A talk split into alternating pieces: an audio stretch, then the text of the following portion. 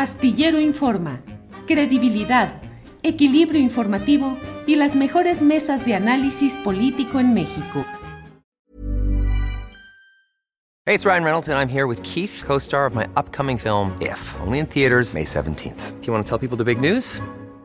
All right, I'll do it. Sign up now and you'll get unlimited for $15 a month in six months of Paramount Plus Essential Plan on us. Mintmobile.com slash switch. Upfront payment of $45 equivalent to $15 per month. Unlimited over 40 gigabytes per month. Face lower speeds. Videos at 480p. Active Mint customers by 531.24 get six months of Paramount Plus Essential Plan. Auto renews after six months. Offer ends May 31st, 2024. Separate Paramount Plus registration required. Terms and conditions apply if rated PG. One size fits all seemed like a good idea for clothes. Nice dress. Uh, it's a it's a t-shirt until you tried it on. Same goes for your healthcare. That's why United Healthcare offers a variety of flexible, budget friendly coverage for medical, vision, dental, and more. So, whether you're between jobs, coming off a parent's plan, or even missed open enrollment, you can find the plan that fits you best. Find out more about United Healthcare coverage at uh1.com. That's uh1.com.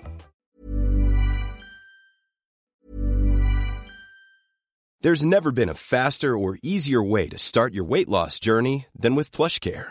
PlushCare accepts most insurance plans and gives you online access to board-certified physicians who can prescribe FDA-approved weight loss medications like Wigovi and Zepbound for those who qualify. Take charge of your health and speak with a board-certified physician about a weight loss plan that's right for you. Get started today at plushcare.com slash weight loss. That's plushcare.com slash weight loss. plushcare.com slash weight loss. Hiring for your small business? If you're not looking for professionals on LinkedIn, you're looking in the wrong place. That's like looking for your car keys in a fish tank. LinkedIn helps you hire professionals you can't find anywhere else, even those who aren't actively searching for a new job but might be open to the perfect role. In a given month, over 70% of LinkedIn users don't even visit other leading job sites. So start looking in the right place. With LinkedIn, you can hire professionals like a professional. Post your free job on linkedin.com slash people today. Luisa Cantú, mmm, el presidente de la República hizo ayer una serie de declaraciones muy polémicas en su conferencia mañanera de prensa, en lo que algunos e interpretan como un acercamiento ya explícito a lo que fue la verdad histórica, con algunas variantes, es decir, no se reconoce lo del basurero ni lo del depósito de los restos incinerados en un río, pero en lo general se sitúa, la hipótesis que el presidente de la República mantiene es la de que se trató de un asunto en el que fundamentalmente fueron autoridades locales y grupos locales del crimen organizado. Y mencionó que desde luego que Peña Nieto y el general Cienfuegos no dieron la orden personalmente de secuestrar o de desaparecer a los estudiantes, pero en general, ¿cómo te parece la postura del presidente de la República en este tema? Y si crees que se revive o se revitaliza la llamada verdad histórica con sus ingredientes distintos, pero que en general por ahí van las cosas. Luisa. Sí, pues creo que después de ciertas posturas eh, y sobre todo de la comisión, digo, porque venimos de la conmemoración del 2 de octubre, y creo que para él era muy importante eh, desmarcar al ejército de estos paralelismos que se estuvieron haciendo en muchos medios de comunicación, desde el comité de huelga incluso, y también desde la comisión para esclarecer, digo, es un nombre muy largo, pero básicamente para esclarecer eh, las violaciones graves a derechos humanos durante las décadas de justo los 60, 70, 80 y 90, la mal llamada guerra sucia, ¿no? El paralelismo que se ha estado haciendo en los últimos días es tenemos 55 años buscando verdad aquí y casi 10 buscando verdad acá, y el hilo comunicante es que es el ejército quien está impidiéndolo. Eh, ¿Por qué? Hay una filmación, esto lo decían los propios miembros del comité de huelga del 68, se filmó, eh, Echeverría contrató a un cineasta em, para filmar todo y no sabemos dónde está ese material que evidenciaría, aparte de la organización, premeditación y demás, porque está en resguardo del ejército. El ejército no ha entregado documentos, ¿no? Entonces, creo que el presidente sale, digamos, a desmarcar ambos periodos eh, y a decir, bueno, esto que dice siempre, ¿no? Sirven a, a órdenes directas. En ese entonces sí fue una orden de aniquilamiento de pensamiento de grupos desde la más alta cúpula. En esta ocasión respondió a una dinámica local, digamos, o sea, lo que creo que intentó decir fue, no es que el ejército esté tratando de silenciar a los estudiantes, sino que fue un asunto que tiene que ver con dinámicas locales en Guerrero, ¿no? Digo, a mí me parece sumamente desafortunado de cualquier manera, pero pienso que eso intentó hacer, como diferenciar, digamos, estos eh, pues dos momentos históricos y que son heridas importantísimas para mm, nuestro país. Ahora también hay que recordar que pues el ejército justo es un oficio de carrera, ¿no? Que pues muchos de los apellidos se repiten de las familias, un poco como en el tema de seguridad, en el que también podríamos hablar de Harfush, ¿no? Pero bueno, eh, manteniéndome con el, con el asunto del ejército, eh, creo que eh, intenta también defender que el ejército no tiene participación o que Peña no tiene participación, porque, insisto, aunque fue de Estado porque participaron todos los poderes, no fue una orden que viniera desde arriba, pero hay que recordar que la desaparición forzada tiene dos momentos. Uno es el material en el momento en que se desaparece, pero justo lo que lo hace forzado es el esfuerzo del gobierno y de la autoridad por ocultar el paradero de estas personas, ¿no? Así lo definen, digamos, en los organismos internacionales. Y en esa parte está y es culpable directamente tanto el ejército como Peña Nieto y todos los participantes en estas dos reuniones que ahora sabemos que hubo, gracias al informe de la COBAG. Uno en eh, unas en Los Pinos y otras en el Batallón de Infantería de Iguala. Entonces, a mí entiendo que por la naturaleza de su proyecto político y por lo que él ha apostado al ejército, tenga que decir, fueron unos elementos corruptos. Em, y digamos que respondían a una orden y ahora pues las órdenes pueden ser distintas porque el comandante en jefe es distinto, pero no hay que olvidar que la función del ejército es esa, ¿no? la naturaleza de ese cuerpo es esa, la de obedecer y la de em, cumplir con órdenes a costa incluso de los derechos humanos, ¿no? Entonces a mí me parece pues muy desafortunado, innecesario, porque el presidente no tendría por qué estarse metiendo ahí, ni por ejemplo con el GIEI, que bien contestó el grupo interdisciplinario de expertos independientes, diciendo los primeros que negamos la verdad histórica fuimos nosotros a costa de nuestra seguridad y tranquilidad, como decía eh, Omar Gómez Trejo en esta entrevista con John Gibler incluso, ¿no? Eh, entonces, ¿por qué hacerse de enemigos de esa manera, no? Y además cuando el objetivo es común. Yo ahí sí diría, creo que la diferenciación mayor entre la verdad histórica presentada por el ex procurador y lo que se está presentando ahora, eh, pues desde la presidencia de la COBAJA a cargo de Alejandro Encinas, es el reconocimiento de que fue un crimen de Estado. Es decir, para mí sí, eso es la parte medular entre una versión y otra. Pero ¿por qué regresar entonces y poner sobre la mira pública en este mismo segundo informe, por ejemplo, asuntos como la presunción, digamos, de un vínculo con los grupos de crimen, ¿no? Como que eso ya estaba descartado, ya habíamos dicho que revictimiza, ponerlo ahí como parte de las hipótesis es innecesario. Como que creo que con lo que yo me quedaría del análisis es que, ¿por qué meterse en problemas que no habría ninguna necesidad? El presidente ya ni debería estar hablando de eso porque hay una designación política, ¿no? Para destrabar el asunto que es Alejandro Encinas. Entonces, pues como dice el profeta Juan Gabriel, ¿no? ¿Qué necesidad?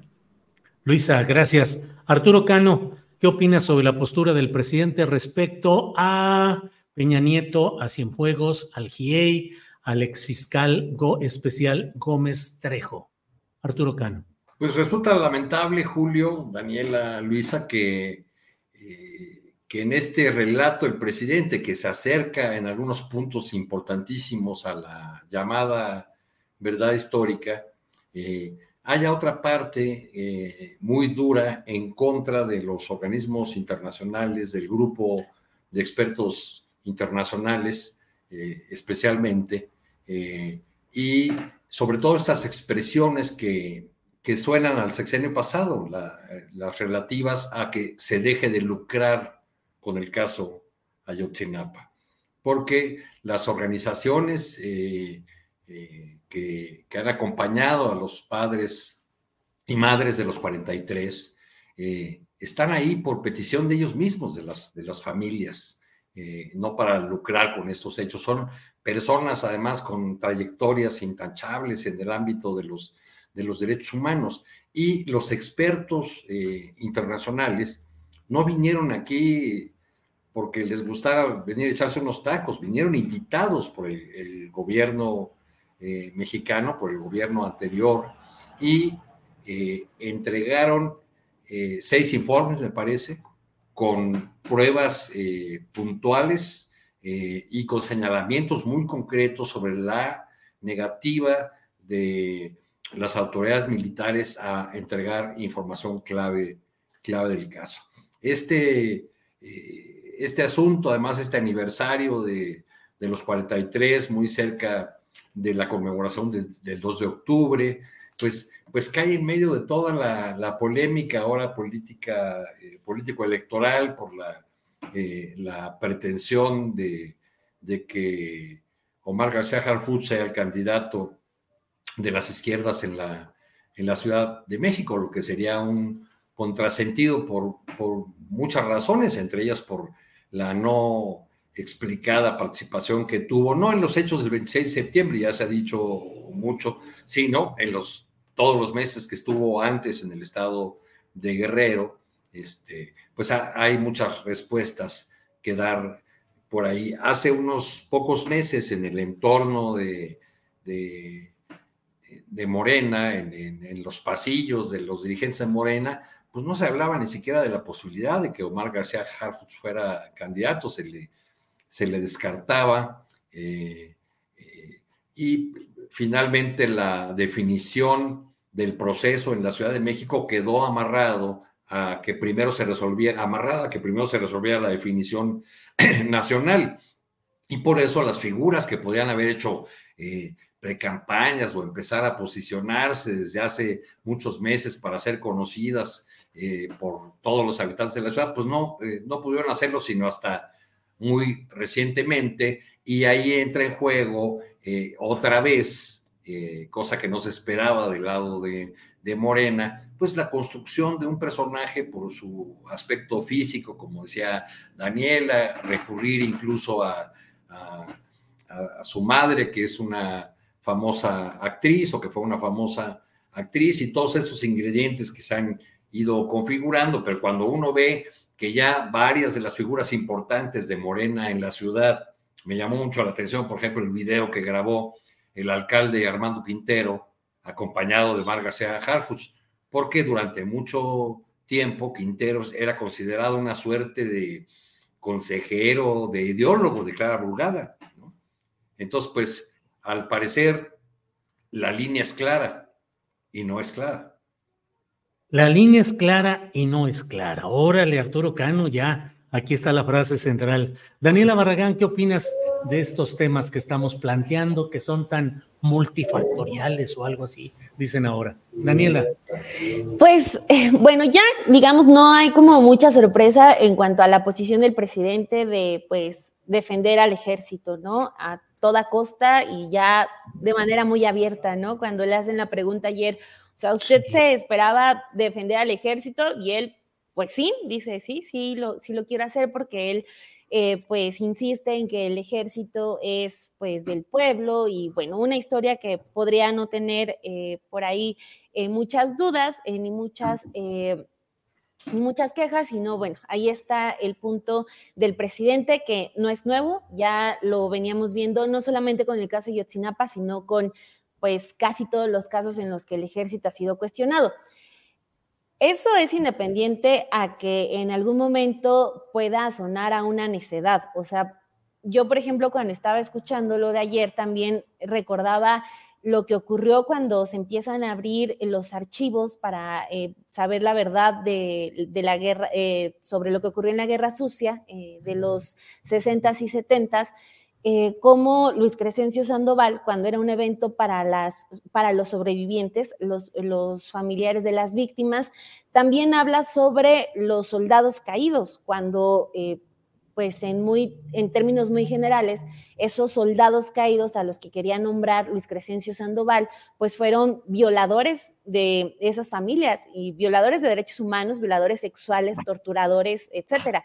Pues sí, eh, hay un asunto en el que pueden ser mucho pueblo, los del ejército, pero también han jugado un papel eh, fundamental en los actos más terroríficos de este país en cuanto a la a la persecución en cuanto al aniquilamiento de los movimientos sociales. Entonces creo que ese asunto de simplemente defender al ejército por su origen, eh, pues creo que no alcanza, ¿no? Para un país ya con tantas evidencias de que el ejército ha sido un torturador, de que el ejército, pues a pesar de ser pueblo, muchas veces no ha estado del lado de este. Entonces, eh, es, me resulta, pues sí, lamentable este asunto que lo comentábamos también en semanas pasadas, ¿no? Que el presidente se lance más contra un Vidulfo Rosales, el presidente incluso diga que los padres y madres están eh, pues siendo mal asesorados y que los están engañando, en lugar de que ya por fin pida que se le entreviste siquiera al licenciado Peña Nieto, ¿no? Pero no, todavía Peña Nieto, en palabras del presidente López Obrador, guarda su máximo respeto. Entonces, pues son batallas que ya eligió el presidente y también bandos, ¿no? Eh, ya lo que pues apunta este informe de de la Comisión de Gobernación, pues habla de un asunto local, pues sí, pero estamos hablando de esta, eh, cómo es que se planea desde las altas esferas del Estado la verdad histórica, cómo se habla ahí de la desaparición de los estudiantes, y ahí sí cabe el licenciado Peña Nieto, pero pues ya eh, se parece tener ya mucha claridad el presidente en ese punto de, pues, no, lo vamos a enfocar a otro lado y sí el ejército, pero solo algunos, en lugar de también, eh, pues, obedecer a un asunto histórico de decir que el ejército no ha estado del lado de la gente en muchos episodios disfrazarlo de no son todos, pues tampoco ayuda en ese asunto que los abogados le llaman justicia transicional, de empezar a poner en el centro a las víctimas y pues en este caso las víctimas no son los perpetradores como pues ha sido el ejército en muchos episodios, entonces creo que ya estamos en un como callejón sin salida en este punto, creo que el presidente está en una eh, cerrazón, tendrá sus eh, motivos, sus razones, las acompañamos, eso es distinto yo no estoy de acuerdo en eso que, mencionaba ya, de que se juzgue más a, quienes acompañan a los padres y madres de los 43, en un asunto que se me hace también muy delicado. O sea, por ejemplo, lo del fiscal Gómez Trejo. Eh, se puede analizar de distintas maneras, pero sí podemos hablar de que ha sido una persona que ha estado desde el inicio eh, pues eh, contra viento y marea con los padres de los 43, incluso cuando estaba el peor momento, todavía Peña Nieto en el gobierno, hubo una persecución muy fuerte contra los elementos del GIEI, contra todos los activistas que estaban eh, apoyando para tumbar esa verdad histórica y que solamente eh, se encasille porque es conocido de un Álvarez y Casa, híjole, si nos vamos a esas, muchos también de los que están en Morena pueden entrar en ese mismo cajón con esa etiqueta de cercanos a Álvarez y Casa, pero en el discurso, ah, ya, ya es de Álvarez y Casa, el fiscal, el ex fiscal Gómez Trejo, y entonces ya queda cancelada toda su trayectoria. Entonces, eh, son las habilidades que tenga el presidente, pero si no, no no puede estar de acuerdo como en ese asunto de el decir que en el caso de Yotzinapa el ejército se merece decir solamente fueron unos, eh, no son todos, eh, se salvan porque hay un asunto de justicia y de verdad y de asumir categóricamente que fue el Estado, porque así lo dicen las pruebas. Entonces, ahí falta y pues ojalá pronto más bien estemos hablando de... Eh, ya suena muy complicado, ¿no? De, que se cite al licenciado Peña Nieto o al menos pierda un poquito de su honorabilidad porque pues está muy, muy contento allá en España. Hey, it's Danny Pellegrino from Everything Iconic. ¿Ready to upgrade your style game without blowing your budget? Check out Quince. They've got all the good stuff, shirts and polos, activewear and fine leather goods all at 50 to 80% less than other high-end brands. And the best part? They're all about safe, ethical, and responsible manufacturing. Get that luxury vibe without the luxury price tag. Hit up quince.com slash upgrade for free shipping and 365-day returns on your next order. That's quince.com slash upgrade. En Sherwin Williams somos tu compa, tu pana, tu socio, pero sobre todo somos tu aliado, con más de 6.000 representantes para atenderte en tu idioma y beneficios para contratistas que encontrarás en aliadopro.com. En Sherwin Williams somos el aliado del PRO. Para que te enteres del próximo noticiero, suscríbete y dale follow en Apple, Spotify, Amazon Music, Google o donde sea que escuches podcast te invitamos a visitar nuestra página julioastillero.com.